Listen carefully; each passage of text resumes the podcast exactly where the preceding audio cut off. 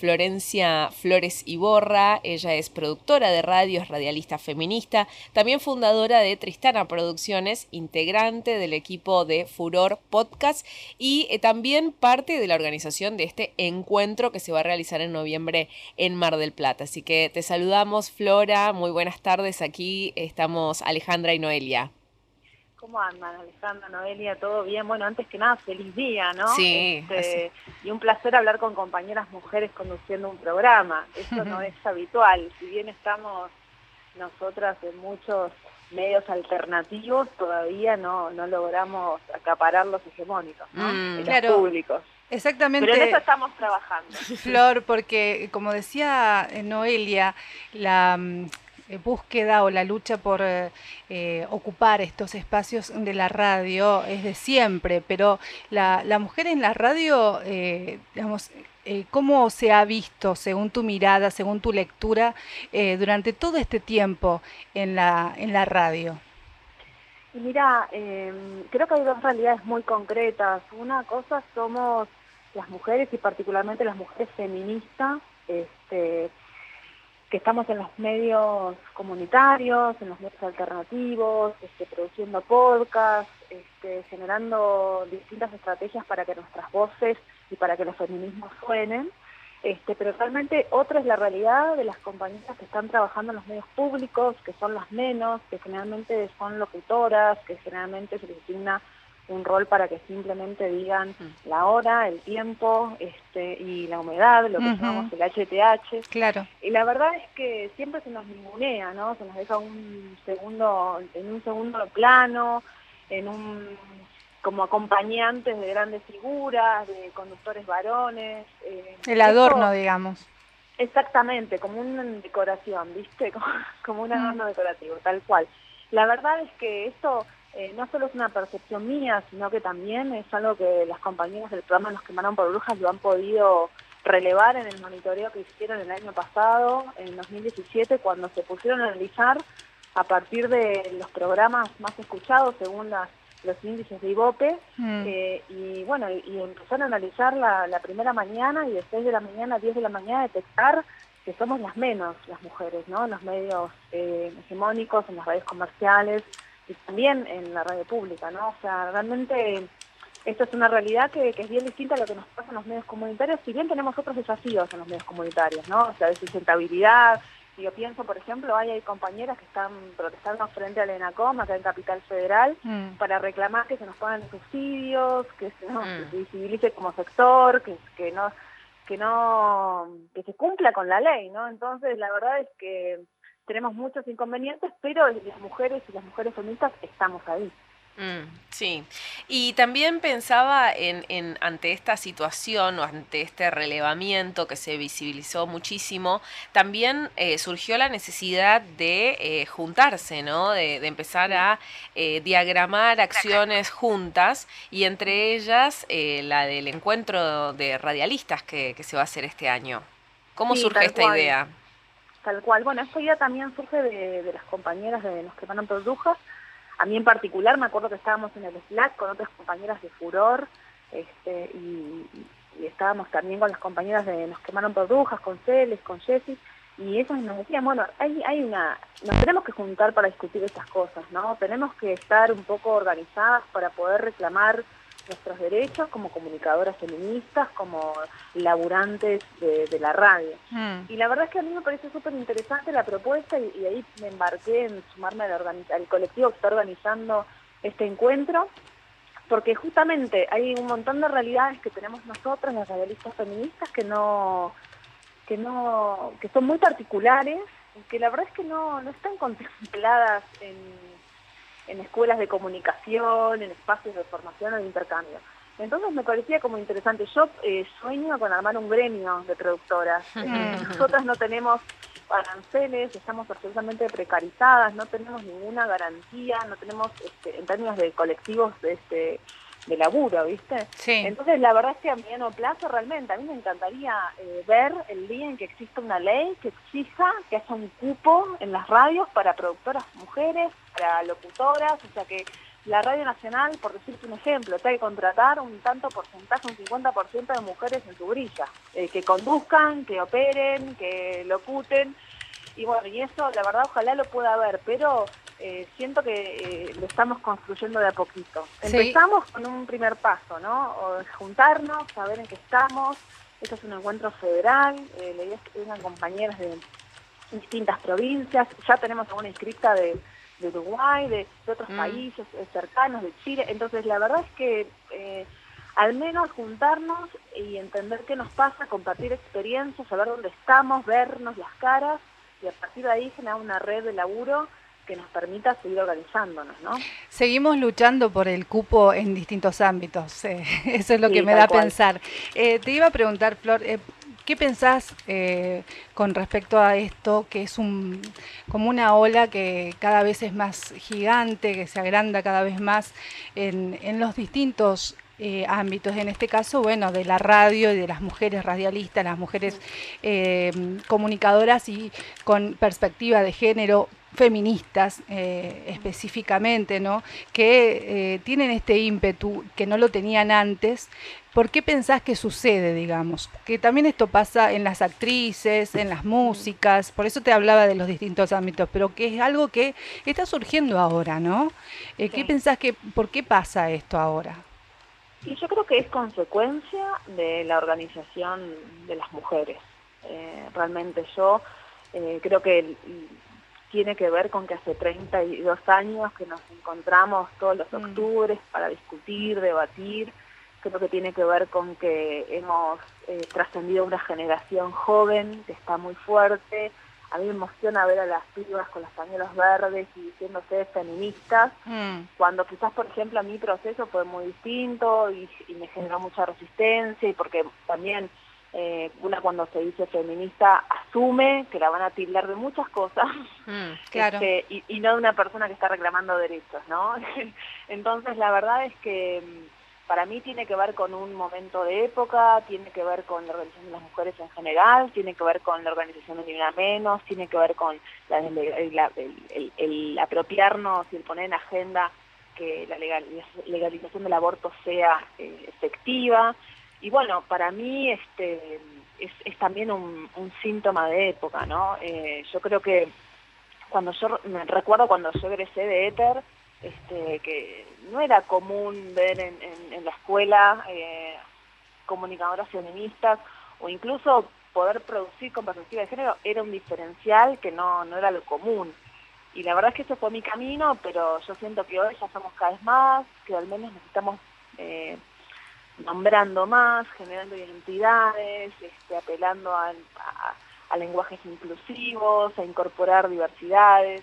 claro, y generando, y generando eh, cambios en, las cabecitas, como decís vos, de las pibas. Vos fíjate lo que sucedió con el cumpleaños de la hija de, mm, la actriz esta, ¿cómo se llama? Nancy Duplá. Nancy Duplá, que quiso festejar su 15 eh, de esta manera, ¿no? Eh, con la temática del aborto legal, seguro y gratuito.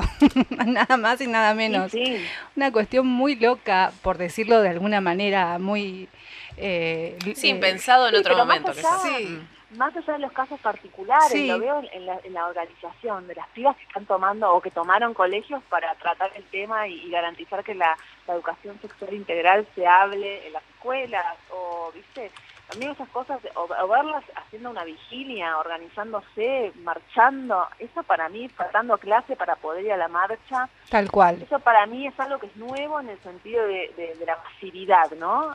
Pero que, que, entiendo que es consecuencia del laburo que venimos haciendo como organizaciones, como colectivo de mujeres. Mm. Este, y volviendo, volviendo al, al tema en sí, digamos, de, nuestro trabajo, em, también eh, eh, estoy, viendo, como hablando de cambios, ¿no? Em, esas pocas em, mujeres que, aparecen, como bien decís vos, en, los medios más hegemónicos, más eh, masivos, pero que aparecen algunas, algunas que son visibles, como que también le están poniendo, digamos, esa, semillita, digamos, en ese espacio y están algunos comunicadores, algunos, cambiando también su, forma de dirigirse, su lenguaje, hasta inclusivo. Yo he escuchado a algunos, algunos comunicadores, algunos periodistas o locutores eh, decir eh, buenos días a todos por mm. ejemplo. Es un, es un tipo, un, varón, digamos, conduciendo, eh, que tiene como, seguimos eh, teniendo, digamos, la compañía solamente de, la locutora, la mujer, pero él eh, dice buen día a todos, por ejemplo, ¿no? Sí, sí, son y hay cosas así. Y que llevan mucho tiempo también, ¿no? Que son mm. procesos que tienen que ver con muchos factores, ¿no? Pero el, el que, por ejemplo, el lenguaje inclusivo mm. esté incorporando, eh, se esté tomando en los medios, y es una batalla ganada. El hecho de que eh, hayamos por primera vez podido discutir un proyecto de ley que legalice el aborto, eh, legal, gratuito aquí en Argentina, este, tanto en diputados como en senadores, y la verdad que también es otra batalla ganada. Eh, perdimos en términos de que no se hizo ley, ¿no? Pero pero solamente el debate ya es un montón, o sea, creo que fueron ocho los proyectos previos que se presentaron y que perdieron estado parlamentario. Entonces, la verdad que de a poquito eh, vamos haciendo cambios que son muy contundentes, porque bueno, nosotros ya tenemos esta discusión en el Congreso, de acá ya no nos bajamos.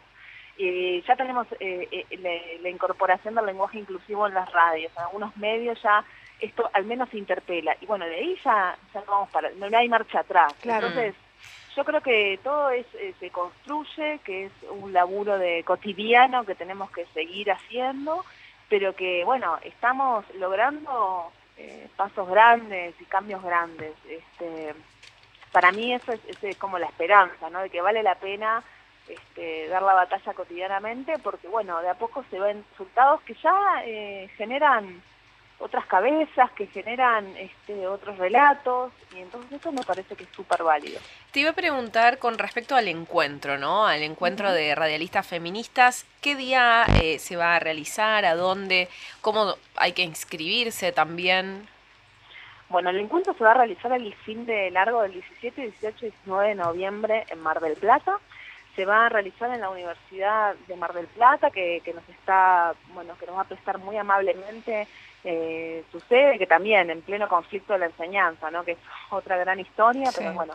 Y, las inscripciones están se pueden hacer desde el blog que tenemos, que es encuentroradialistafeminista.wordpress.com, o si no también se pueden comunicar al mail encuentroradialistafeministas.gmail.com, eh, ahí nos pueden escribir, también nos pueden seguir en Twitter o en Instagram, nos buscan como Encuentro RF 2018 y ahí eh, se pueden contactar con nosotras, les mandamos el formulario de inscripción, les hacemos algunas preguntas, básicamente para también entender cuáles son las expectativas que se tienen. Eh, como ustedes saben, nosotros en marzo generamos un, un preencuentro para poder organizar de forma colectiva el encuentro, pensando también en emular la, la, lógica del Encuentro Nacional de Mujeres, ¿no? Sí. Y la verdad es que en Mar del Plata en marzo nos juntamos 60 pibas este, a pensar un poco qué cosas queremos discutir, cuáles son las prioridades, y ya tenemos más de 150 inscriptos, así que eh, sospecho que, el fin de largo de noviembre vamos a hacer varias en Mar del Plata y eso nos llena de muchísima alegría porque significa que hay un interés, que somos cada vez más las radialistas feministas y que queremos generar otra comunicación. Y también va a haber eh, talleres ¿no? que se van a realizar, ¿de qué van más o menos para tener una idea? Bueno, como te mencionaba, en marzo nos juntamos 60 compañeras a pensar un poco cuáles son nuestras prioridades y eh, detectamos que hay, digamos, seis líneas de trabajo que son, digamos, los que definimos como taller, que tienen que ver desde qué pasa con la voz y con el cuerpo a la hora de, ser radialista feminista, cómo nos afecta a nosotras eso, eh, también cómo nos nos atraviesa la legislación, esto, el hecho de que no haya una ley que genere un cupo, por ejemplo, este, o que no haya un financiamiento exclusivo a, contenidos con perspectiva de género, contenidos feministas, también cómo nos afecta a nosotros en nuestros medios, también las cuestiones técnicas, ¿no? Esto de poder montar una radio mm. abierta y poder salir a la calle con nuestros medios. Eh, también tenemos... Eh, el protocolo, digamos, queremos charlar sobre qué hacer cuando tenemos casos de violencia en la interna de nuestras radios o de mm. nuestros medios, ¿no? Mm. Cómo poder eh, lograr salir de esas situaciones. son, son, son varios los talleres que, bueno, que fueron todos planteados, ya te digo, como una primera necesidad de quienes estamos a en Mar de Plata en marzo, este, pensando un poquito para qué encontramos. Y también pensamos que estaba bueno poder generar tres conversatorios que tengan que ver más que nada con esto de compartir experiencias de, distintos ámbitos, ¿no? Es decir, desde cómo financiar tus proyectos hasta hacer un repaso histórico de lo que hemos hecho en, términos de radialistas y, también poder este poder comprender si poder preguntarnos eh, vale la pena una red cómo cómo sería qué, qué, qué trabajo podríamos hacer en ese sentido Así que bueno, son seis talleres, tres conversatorios y, un poco la idea es esto, ¿no? O sea, poder encontrarnos, discutir, conversar, compartir experiencias y generar nuevas alianzas. Bien, bueno, desde ya te agradecemos muchísimo, Flora, este contacto. Eh, y bueno, ya vamos a, estar eh, nuevamente hablando antes de noviembre seguramente para difundir cada vez más este encuentro que va a explotar Mar del Plata además. Ojalá, ojalá que explote y bueno, y de todas las compañías que, suene. que estén escuchando, ahí está, para que los feminismos suenen, empecemos a organizarnos para eso, empecemos conocernos, vernos y está buenísimo que aprovechen este espacio el 17, 18 y 19 de noviembre, que en Mar del Plata nos juntamos y queremos este, cambiar la radio, cambiar este, todo lo que tiene que ver con, esta realidad tan machista que estamos, eh, que muchas veces nosotras sufrimos en nuestros medios, ¿no? Así que bueno, eh, la idea es, juntarse para eso y gracias por, por el espacio, por difundir esto y, y bueno, nos vemos en noviembre. Así es, muchas gracias Flora por, por este contacto. Gracias. Gracias a ustedes, chao, chao. Pasaba eh, Florencia Flores, bueno, ella es parte de la organización del encuentro de radialistas feministas, el primer encuentro que se va a realizar en Mar del Plata en noviembre, el fin de semana largo, y vamos a escuchar algo de lo que eh, también realizan eh, desde el equipo de Furor Podcast en un día como hoy, justamente un 27 de agosto, Día de la Radio. Hace tiempo que los feminismos están en la radio. Solo falta que vos los escuches. Podríamos hacer un móvil, una entrevista, pero consideramos que el movimiento político feminista es el de la cercanía, es el del encuentro, el de acompañarnos, el de que cuando estamos juntas nos sabemos poderosas. Los, los movimientos feministas en Argentina han mostrado otra forma de tomar el espacio público y vamos copando esos lugares que nos han sido históricamente negados la formación académica es uno de esos espacios donde aún necesitamos instalar nuestra voz. No somos objeto de estudio, sino productoras de conocimiento, un conocimiento sobre nosotras mismas que circula gracias a esta cercanía, a la empatía, a las alianzas auroras. Descubrir entre todas la opresión que sufrimos es doloroso, pero a la vez liberador. Nuestro feminismo quiere dar vuelta a todo. No buscamos caer bien ni acomodarnos convenientemente a una agenda ya pautada. Somos malas, y podemos ser peores. Las pibas no nos callamos más y nos unimos ante los intentos de disciplinarnos a través del acoso, a través de la quita de autonomía. Solo sienten las cadenas quien se mueve. Juntas, todo compañeras. Si todavía no lo hiciste, entra a furorpodcast.com y hace que los feminismos suenen.